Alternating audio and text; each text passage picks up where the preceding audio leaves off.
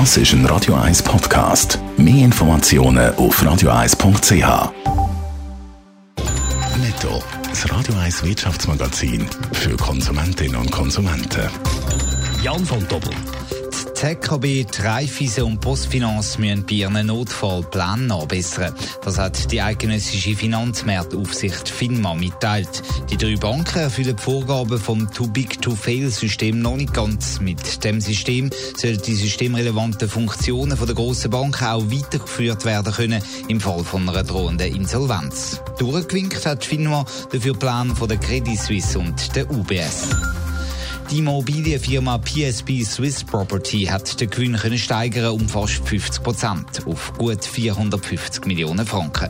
Megi vom Tiefzinsumfeld und der starken Nachfrage nach Immobilien profitiert, teilt PSP Swiss Property mit.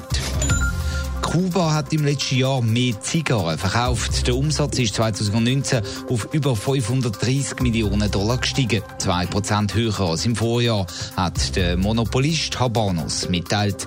Mehr als die Hälfte der Zigarrenexporte sind nach Europa gegangen.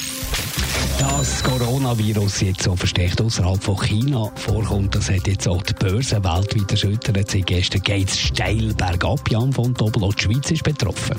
Ja, der Swiss Market Index SMI hat gestern 3,6 Prozent an Wert verloren. Vor allem Swatch und Richemont haben stark abgegeben, sich im Verlauf des Tages dann wieder ein bisschen erholt. Dann ist es aber mit den Grossbanken und auch den Industriekonzernen wie ABB bergab gegangen an der Schweizer Börse.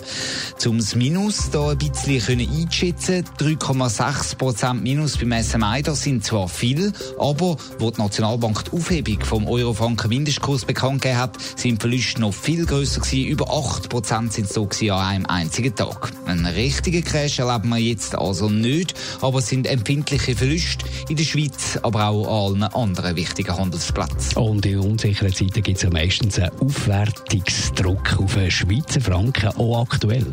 Ja, gestern ist der Euro-Franken-Kurs kurzfristig unter 1 Franken 06 geht.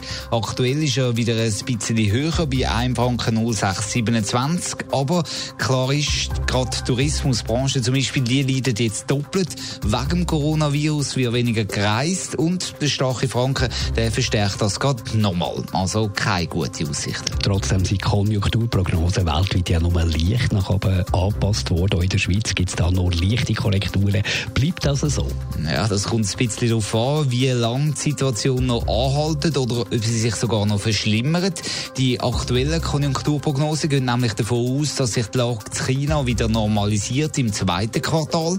Wenn das nicht der Fall ist oder auch Europa noch stärker erfasst wird von dem Coronavirus, dann wäre das ein Game Changer. Das teilt die Konjunkturforschungsstelle von der ETH mit. Dann müssen wir die Prognose deutlicher nach oben korrigieren. Danke Jan von Doppel für die Informationen. Weitere Infos zum Coronavirus im Zusammenhang mit den Finanzmärkten gibt es dem 20 vor 10 bei uns im Finanztag. Netto, das Radio 1 Wirtschaftsmagazin für Konsumentinnen und Konsumenten.